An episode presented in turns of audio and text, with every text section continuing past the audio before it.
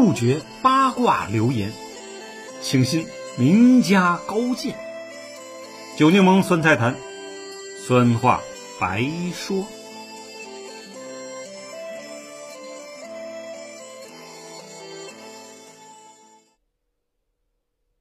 朋友们，大家好，我是酒柠檬。今天我们讲危机中的斯里兰卡与中国、印度有怎样的关系，又将如何破局呢？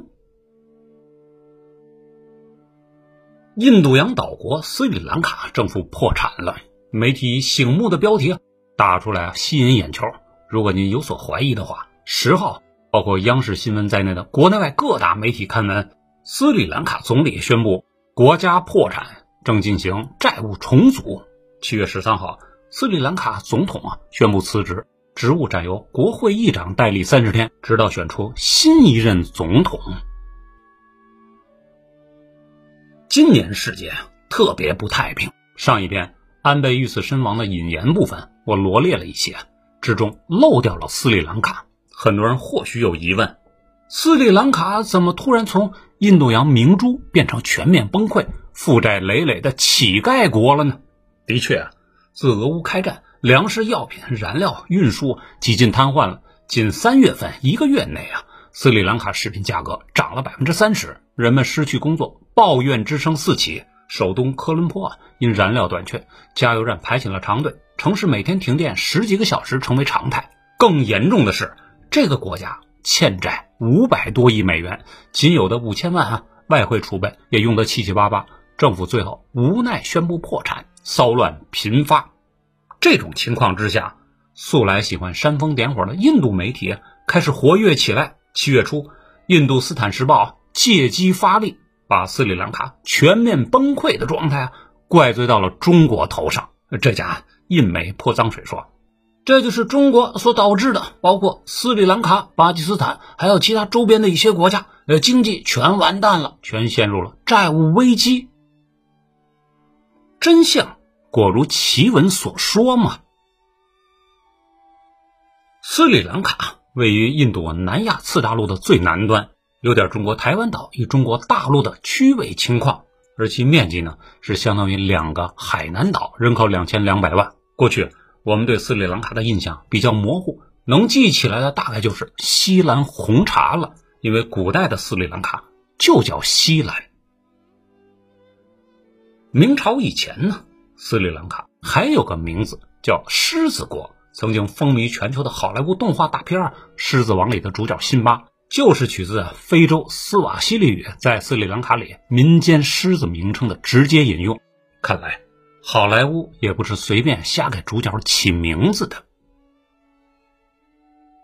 当年郑和下西洋，他的船队在斯里兰卡停靠，上岸交一些产品。最抢手的当然是我们的瓷器、漆器与丝绸了。如今当地博物馆里还有郑和立的布施功德碑呢。有关郑和与狮子国国王交往，还有一段曲折且耐人寻味的故事，也许会放在下期讲上一讲。当然，要说中斯两国的友谊始自明代，那就大错特错了。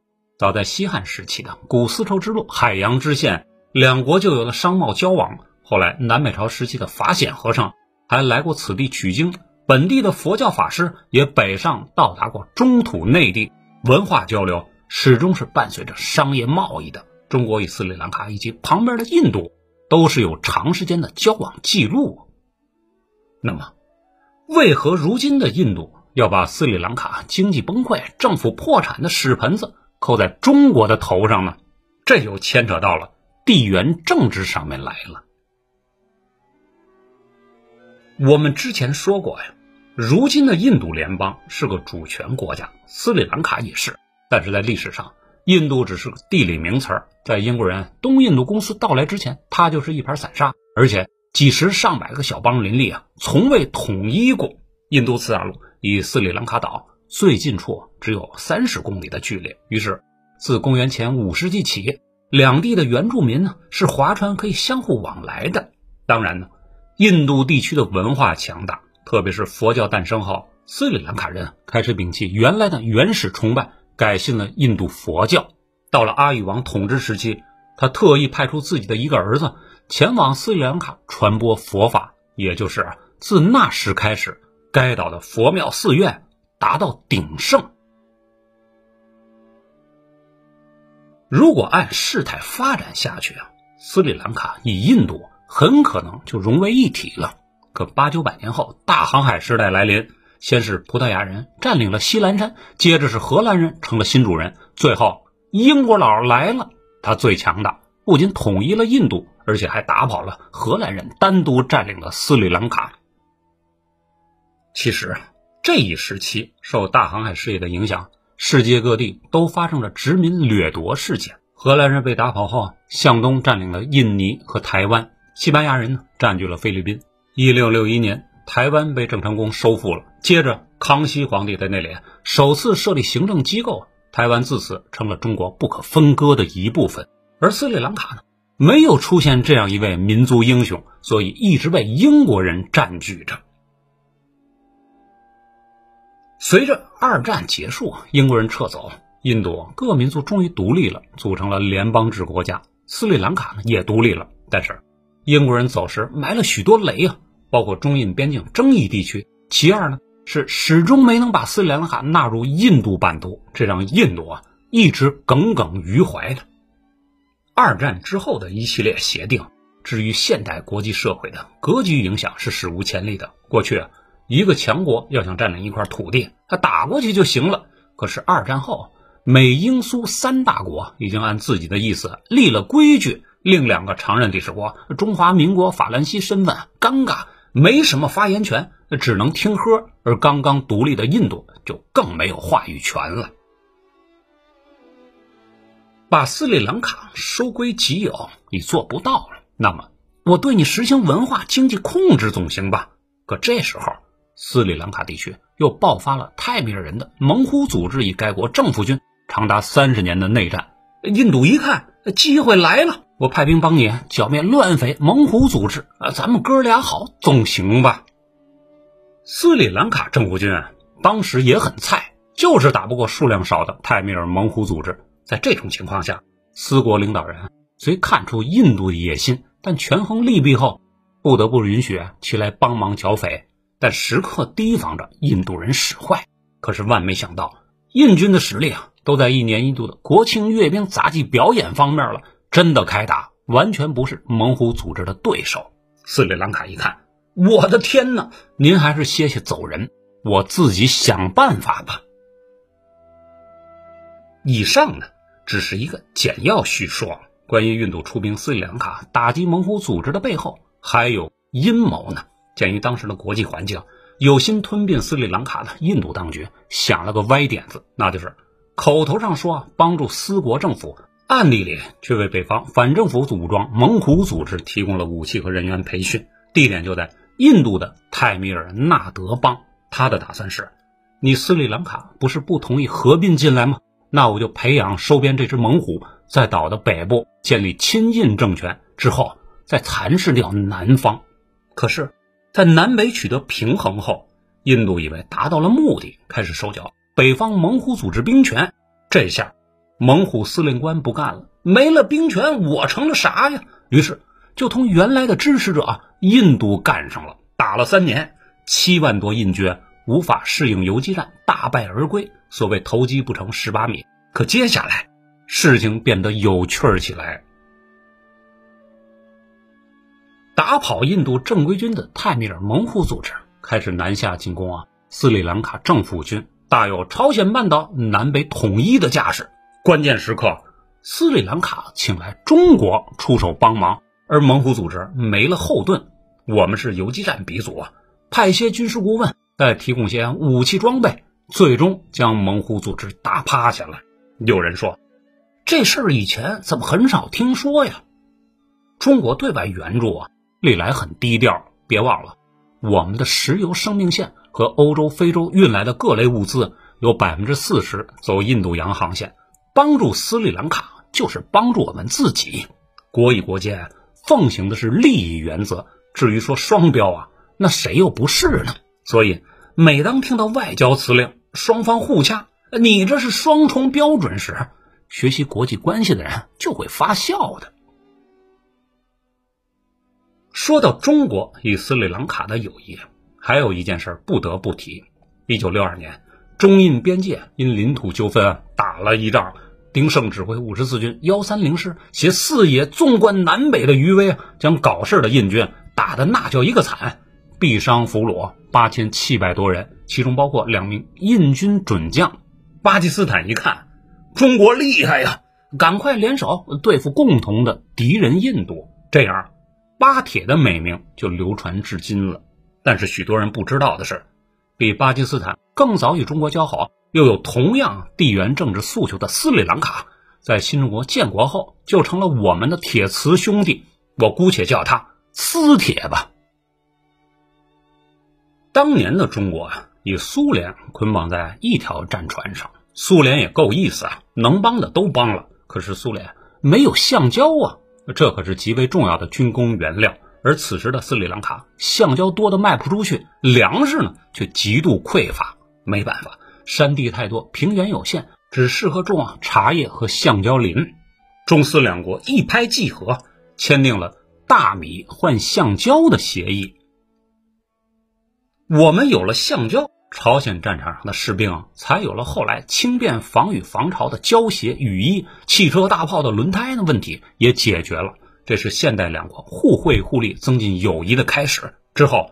无论在我们进入联合国、千禧年申奥成功、二零零二年加入世贸组织，斯里兰卡都投出了宝贵的一票。为了回报点滴之情啊，中国政府不断的在技术层面和资金方面对斯里兰卡进行了投资和援助。掌管世界秩序主导权的美帝当然不干了，好你个小斯，敢同我的敌人做贸易，看我怎么收拾你！于是，美帝利用各种手段打压中斯两国的贸易运输，还以印度眉来眼去。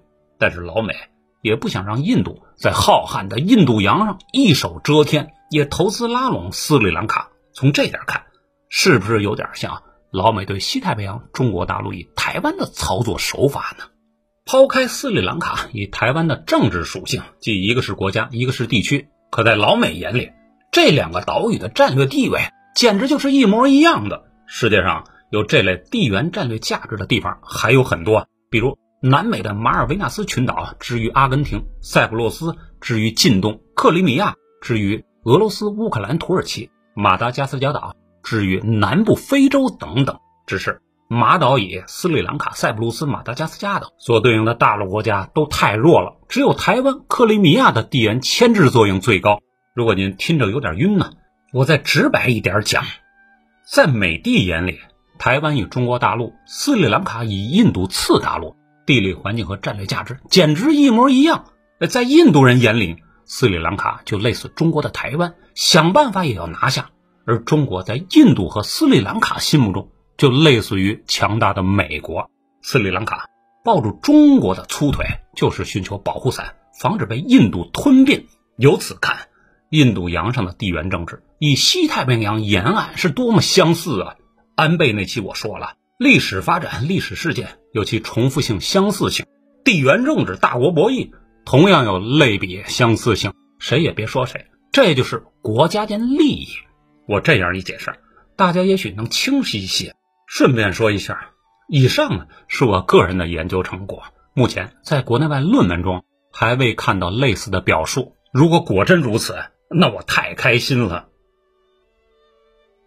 回到正题，中国有中国的国家利益，从红海、亚丁湾到波斯湾，到马六甲海峡，再到中国大陆，上万公里的航运路程，这是我们的海上贸易及石油生命线，马虎不得。为此，我国政府先后呢，在这条运输线的一侧开辟租借了几个港口，比如与巴基斯坦合作开发的瓜达尔港，与斯里兰卡合作的科伦坡港、金融城以及汉班托塔港，与缅甸合作的皎漂港。与马尔代夫合作的某补给港等等，这些举动啊，让老美和印度看在眼里，急在心头，可又奈何不得。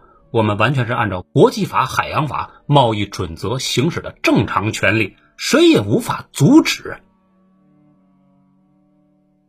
为了防止失去对印度洋的控制权，美国的做法是一边加强海上巡逻力量，一边呢游说四国政府官员。印度呢，则以南亚地区老大的身份敲打斯里兰卡、孟加拉与马尔代夫，甚至有国会议员鼓动莫迪政府再次出兵斯里兰卡平乱。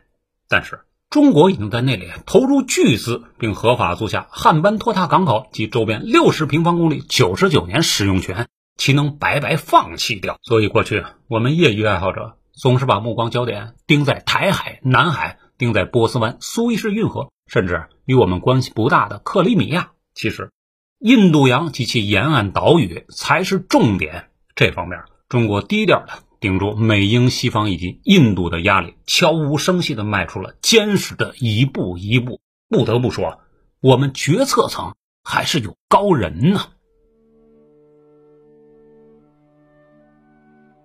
斯里兰卡。号称北印度洋上的明珠，盛产石墨、铁矿、蓝宝石，当然还有著名的西兰红茶呀。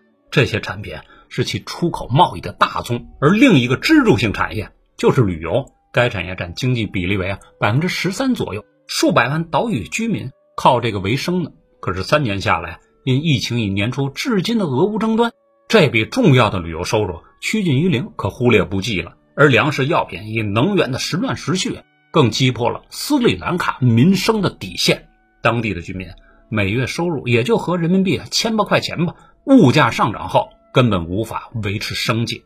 于是，在今年五月份以来，连续爆发治安骚乱，民众甚至冲入总统府、冲入厨房，抢劫那个存储食品、酒水、饮料。还有人呢，跳入了总统府的游泳池、会客厅、娱乐休闲室，享受了一把领导人的待遇。看到这些暴力新闻呢，印度人又开始动起了歪脑筋，干嘛不把这些屎盆子扣在中国人的头上呢？反中有美国人、英国人撑腰，有俄罗斯人的暧昧眼神。于是，在本月初啊，《印度斯坦时报》发文称，斯里兰卡经济的全面崩溃以及目前发生的动乱现象，都是中国利己主义搞的鬼。此等恶言恶语说完还不解气，该文章继续泼脏水说。这就是中国所导致的，包括斯里兰卡、巴基斯坦，还有其他周边的一些国家，呃，经济全完蛋了，全陷入了债务陷阱。印度呢，有个外号叫“印度阿三”，我不知道它起于何时，但这种下三滥的语言，居然颠倒是非的出自一国主流大报，实属惊掉眼球。说到扩张，印度还没这个实力。但对于弹丸之地的周边小国西金、不丹、尼泊尔等，他可绝不留情。西金呢，被完全吞并掉了；不丹以尼泊尔成了其附庸。斯里兰卡一直是其梦寐以求的土地，但是早期的英国人不同意，后来的美国人也不同意，那就经济文化渗透吧。可印度哪有钱呢？自身粮食化肥还进口呢，这不靠买进俄罗斯便宜石油、天然气，然后倒手卖掉，发了笔小财。但与中国相比，出手就不是一个量级。当年，斯里兰卡为了抵制印度的各种渗透，万里之遥找到了中国这个帮手，就是来制衡他的。中国文化历来没有侵略基因，讲究和为贵，和气生财。于是答应啊投资帮助斯里兰卡搞基础设施建设，并前后投入上百亿美元，还与该国签订了一系列贸易合同。但啊，斯里兰卡的国家底子太薄了。外债五百多亿，光欠中国的大约就六十几亿，别说还钱了，连锅都揭不开了。为此，斯里兰卡总理想了个类似非洲国家的法子，说那笔欠债能不能免了？如果不成，您再借我十亿美元吧。如今啊，斯里兰卡的主权基金出现债务违约现象，据查，这是本世纪世界上首笔主权债务违约。到期还不了款，我国政府出于自身的利益考虑，当然不会做冤大头了。欠款以借款之事可慢慢谈，但考虑到该国实际情况，我们还是无偿为其提供了帮助，比如给那里最贫困的一万多户送去了口粮食品，为两万多学生解决了学习及生活物资。而作为邻国的印度，他提供了什么？民主灯塔漂亮国。又提供了什么呢？斯里兰卡政府的破产原因啊多种多样，首当其冲应归于该国的产业结构太单一，农矿产品出口与旅游业都不是高附加值产业，后者受外部影响尤其大。其次是目前的国际动荡环境是几十年来最恶劣的时期。按照国际问题专家金灿荣先生的说法，这个时期至少要持续五年。斯里兰卡债务违约，政府破产，总统辞职，只是今年时局动荡的一个缩影。我相信，在未来几个月、一两年内，还会有不少这样的事情或类似的事情发生。过去。我们总把目光盯在世界前二三十位的优质国家上面，但全世界实际有两百零几个国家与地区，这其中绝大部分都是默默无闻的随大溜者。当危机来临时，能经得起风浪的不会超过一半。老话讲了，既然有危机，必然有机会。我相信，面对传统友好国家，同时又是印度洋上重要支撑点的斯里兰卡，中国政府。一定会出手帮忙的。当然呢，这不是件容易的事儿。我们在此只能先祈福那里的人们找到自救的方法，早日度过生存难关。好，今天的内容啊就写到这儿了。我是九娘王，再会。